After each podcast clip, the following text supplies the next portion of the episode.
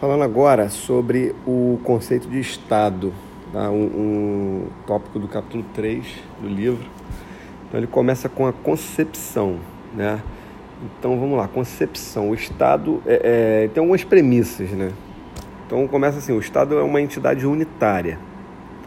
Unitária no sentido de que ele não reconhece qualquer sujeito como igual a ele, ele está acima, né?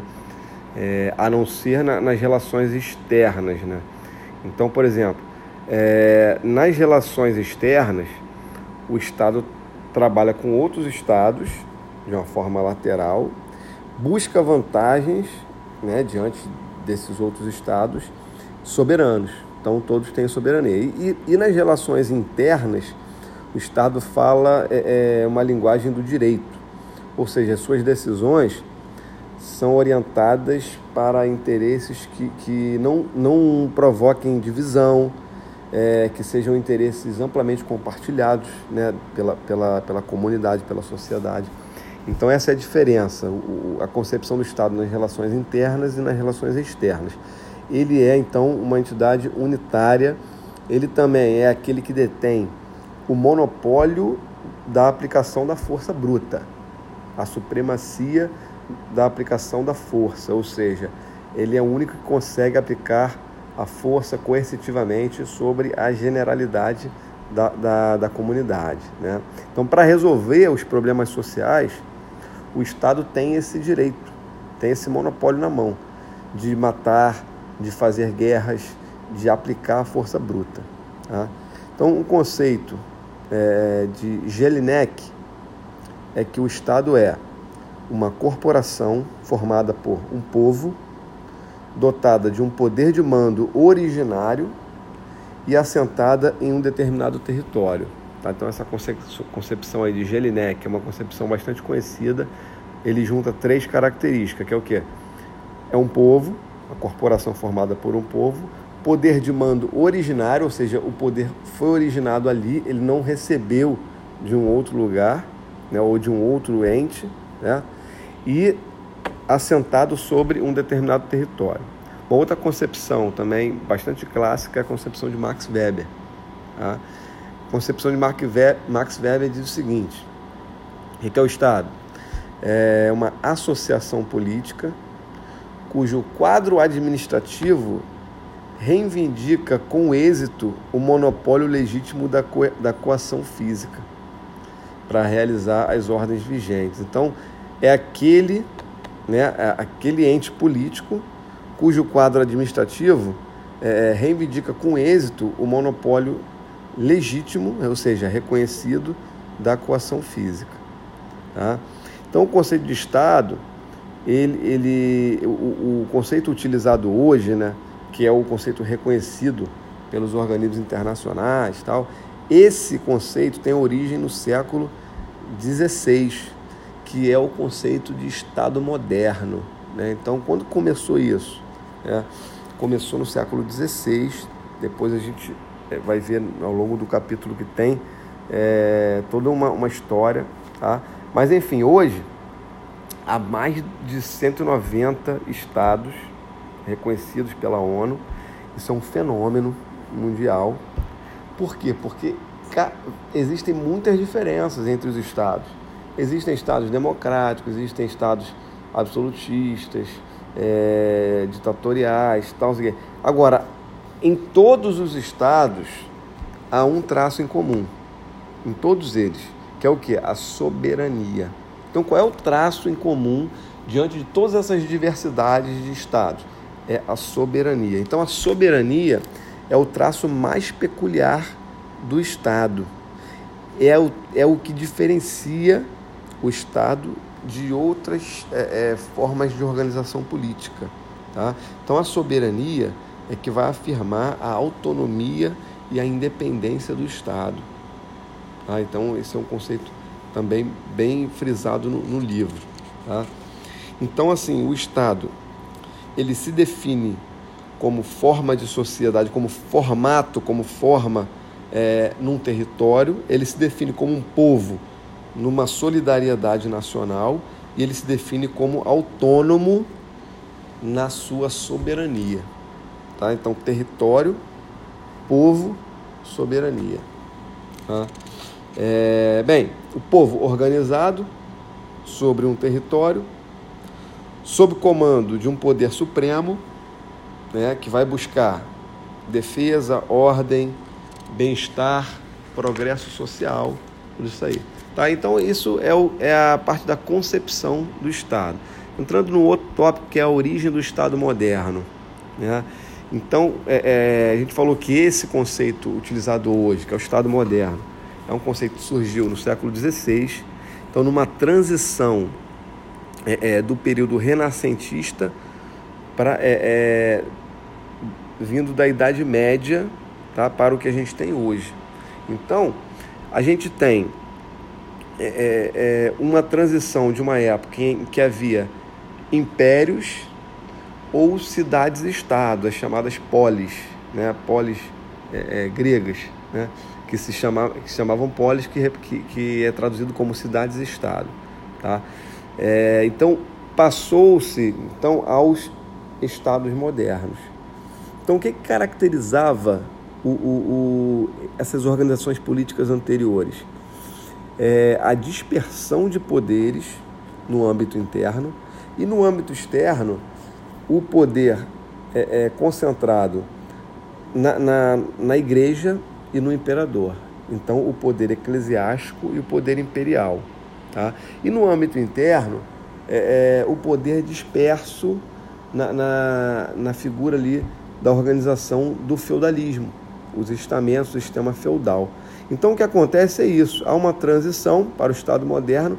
Isso surge quando o poder político se despersonaliza. Então há uma separação da vida pública e da vida privada. O, o, o, então, no caso, é, é, na, na antiguidade, o social, o político, o religioso, o moral, tudo isso estava entrelaçado o Estado e a sociedade eram a mesma coisa. Então, o, o Estado e a sociedade, eles eram juntos. Tá? E o poder estava concentrado no âmbito externo, na figura do imperador, que, que, que, que coordenava vários reinos, né? E, e, a igreja, a igreja universal, a igreja é, católica romana, na figura do Papa, o poder. Né? Então, o que, é que vai acontecer? é que dentro do, do, dos estamentos, dentro do, dos, dos, reinos, né, havia então funções, as funções do Estado eram distribuídas. Então havia dentro dos reinos uma dispersão de poderes. A igreja, a nobreza, os cavaleiros, as cidades, né, tudo isso aí. Então, o que vai ser fundamental para essa transição é a centralização do poder no rei. A primeira etapa, então, do Estado moderno é a concentração de poder, o absolutismo monárquico. É, o segundo passo do, do, do Estado moderno é o estabelecimento de uma segurança jurídica, então, de um ordenamento jurídico que vai é, é, tentar limitar o poder público, ou seja, evitar que as pessoas dependessem é, unicamente da vontade do rei. Então, ao mesmo tempo que se concentra o poder e não, não mais se dispersa, começa a se, a se preocupar em garantir a limitação desse poder público. Tá? Então vamos lá, as ideias é, é, universais de, de cristandade, império, é, papa né, e imperador, concentrando o poder político, é, é, elas vão começar a ser derrubadas. É, o marco desse movimento vai ser a paz de Westfália. Tá? Esse, esse, esse acordo tá? É, foi firmado ali a paz de Westfália em 1648 e, e foi, foi o acordo que pôs fim à, à Guerra dos 30 Anos. E, na verdade, foi um grande marco para que os direitos do, do, do imperador fossem limitados em favor dos reinos, né, dos reinos do império. Tá? Então, internamente, a organização política desses reinos era baseada em pactos de lealdade, que era a vassalagem. O poder dos reis ele, ele era limitado pelo, pelo, pelo poder do, dos senhores feudais, né? que tinham certa autonomia em todos os campos. Impedia isso a, a, a submissão do, do, do, povo diretamente ao rei. O povo ficava muito mais é, submisso ao senhor feudal do que ao rei. Tá? Então, dois pontos aqui. O que caracteriza a organização política da Idade Média? o pluralismo de poderes. E o que caracteriza o Estado moderno é a centralização do poder tá na mão do rei. Bem, e que fatores possibilitaram essa, essa centralização, essa unidade de poder, monopolização do poder? Tá? Quatro fatores. Primeiro, criação de um exército permanente. Agora te, havia um exército com soldados dependendo desse pagamento.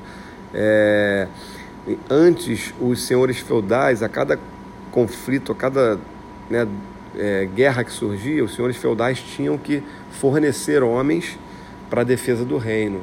Tá? Isso era, era por, por um pacto de, de, lealdade, fazia parte da vassalagem isso. Tá?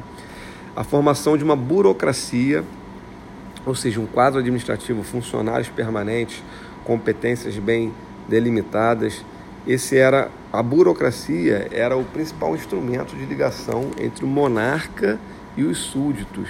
Ou seja, antes não havia, o monarca ele era aquela figura que ficava lá na corte e quem tinha contato com o, o, o, o povo dentro daquele território do reino eram os senhores feudais. Né? Quem tinha o senhorio mesmo sobre eles era. Então a burocracia estabeleceu essa ligação é, desse quadro administrativo com as funções, as competências do, do, do, do reino. Né? Três, a criação de um sistema de tributos que fez o, o reino é, ganhar é, arrecadação e aí passaram a deixar de depender das contribuições voluntárias da nobreza, que até então prevalecia, dependia do dinheiro da nobreza que doava. Tá? E quatro, estabelecimento de um ordenamento jurídico único em todo o território. Então, até então, cada estamento, cada feudo é, é, tinha certa autonomia para legislar dentro dele. Né? Então agora começou-se a estabelecer um, uma ordem jurídica única dentro do território. Então são esses quatro fatores. É, é, é, isso foi perguntado na reconstrução do ano passado, tem essa pergunta que caiu. Tá? Quais foram os quatro fatores que possibilitaram a, a centralização do poder para no, no, no rei? Né? Então é isso. É, eu decorei aqui com um mnemônicozinho que eu chamei aqui de tribuleia ex. Tribuleia ex, ou seja, tributação única, né, tributo, sistema de tributos, burocracia, tá, quadro administrativo, lei, que é o ordenamento jurídico, e ex-exército, exército permanente. Tá? Então, a primeira forma de Estado moderno é o Estado absolutista. Como eu falei, o marco para a transição foi o, o Tratado de Westfália. Tá? Sobre a importância desse tratado, a gente pode é, reconhecer, considerar ele como a primeira tentativa de se implantar a paz na Europa. Ele, ele acabou estabelecendo aí um reconhecimento internacional de, de igualdade jurídica dos estados, de inviolabilidade das fronteiras. Então começou então esse conceito de soberania começou a ser reconhecido no Tratado de Westfália, tá? Soberania dos monarcas nos territórios, dentro dos territórios, é, é, soberania dos estados, ou seja, igualdade entre os estados, igualdade soberana, e não intervenção nos assuntos internos. Tá? Vamos lá, além dos quatro fatores que levaram à concentração do poder na mão do rei, tem outros fatores que começaram a, influenciar também na implantação, porque esse processo do Estado moderno foi um processo gradativo, não foi assim de uma hora para outra. Tá? Então o que acontece? Com essa monopolização do poder político na mão do rei, começam diversos outros fatores é, é, é, influenciar também nisso. Então, por exemplo, a adoção do direito romano para esse estabelecimento da ordem jurídica única no território, a adoção do direito romano traz o que? Traz o conceito de propriedade particular, por exemplo, propriedade inviolável. Tá?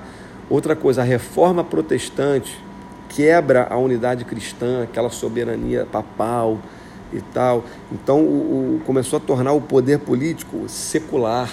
Então a, a, a, Bíblia, que só era lida em latim pelos, pelo Papa, pelos né? agora ela é traduzida em alguns idiomas, alemão, não sei o que, então começou a trazer aquele poder político da igreja né? mais para perto do povo, isso foi tudo influenciando. Tá? A emergir, a, a, a burguesia emergente, então o que acontece? Quando surge o, o, o, capitalismo, né, ele começa a se desenvolver com relações comerciais e tal, essa burguesia esses mercantilistas, vamos dizer assim, eles começam a ver no Estado, com o exército permanente agora, um instrumento para defender o mercado. Então, por exemplo, o Estado ele, ele conquista colônias que tem matéria-prima, ele, ele conquista novos territórios que tem mercado novo, ele amplia, ele, ele, amplia fronteiras e tal, não sei o quê. Então, o que acontece? A burguesia emergente ela vai começar a financiar o Estado e os exércitos, tá? porque ela vê isso um instrumento para poder manter o mercado. Né? Tá? E por último, a transferência da lealdade. Do, a lealdade que era até então para a igreja, para o, o, o imperador, passa agora a ser é, ao, ao, ao, Estado, né? ao rei. Tá? Então são esses quatro, quatro fatores aí, além daqueles quatro é, citados antes, que é o quê? Direito romano, reforma protestante, a burguesia emergente né, e a transferência da lealdade. Tá? É, então, tem-se o Estado moderno, é, as, as teorias contratuais, que eu vou falar num outro áudio. Tá? Então, para poder fechar esse áudio aqui, eu vou, eu vou falar rapidamente aqui sobre o Estado como organização de poder. Tá? Então, o Estado, ele, ele, ele pela sua função social, né, o poder do Estado não deve simplesmente se contentar com a legalidade, ele tem que buscar a legitimidade. Tá? A legitimidade gera poder. O poder do Estado, então, ele tem quatro características. Tá? Quatro características. É, a gente tinha falado no, no, no, outro áudio que uma das características era, era, o domínio exclusivo do uso da força, tá? que é a coerção. Tá? Além dessa, o, poder do Estado tem três outras características, que é institucionalização, dominação e autonomia. Então são quatro características: institucionalização, dominação, coerção e autonomia. Eu decorei assim, ó, dominco autônomo, tá? Então é o que? Dominação, institucionalização, coerção e autonomia. Dominco autônomo, tá? É... Então, dominação é o que? O poder do Estado ele é dominante. Dentro desse território, ele possui os meios para co co coagir e dominar os outros poderes. Então, dominação. É... institucionalização, o poder se despersonaliza. Tá? Ele agora é institucionalizado, ele se emancipa da vontade individual, ele não é mais do indivíduo, ele é, ele é um bem público. Tá? Então ele é transferido de uma pessoa para outra depois que aquela, aquela pessoa deixou o exercício do, do, do, do poder. Tá? Ele é agora uma coisa, né? e o, o, Estado é que é o seu único proprietário. Ele, ele deixa uma pessoa ter esse poder. Né? Isso é institu institucionalização do poder. Tá? É, ou, ou seja, começou-se a ter uma distinção entre o indivíduo e o poder. Tá? O Estado é uma entidade que encarna o poder. Tá? É, é, a concepção de representação. Então, quando se pergunta o que é a concepção de, de representação, é isso. A organização do Estado ela é, por natureza, representativa. Tá? O, o seu poder é fun e, e, e função são exercidos por representação. Nós, por exemplo, somos militares, somos representantes do Estado. Isso é a concepção de representação. Não é o Belarde que é o dono do, do quartel, não. É, é, é, o comandante do quartel, comandante do navio. Né? Então a essência da representação é atuar em nome de outro e não em nome de, de si mesmo. Então, esse é a institucionalização do poder. Tá? Coerção, já, já falamos no, no primeiro áudio, que é o que? O monopólio do uso legítimo da força e autonomia, que é o que? O poder do Estado formula suas próprias leis. O poder do Estado ele é originário, ele, ele procede de si mesmo.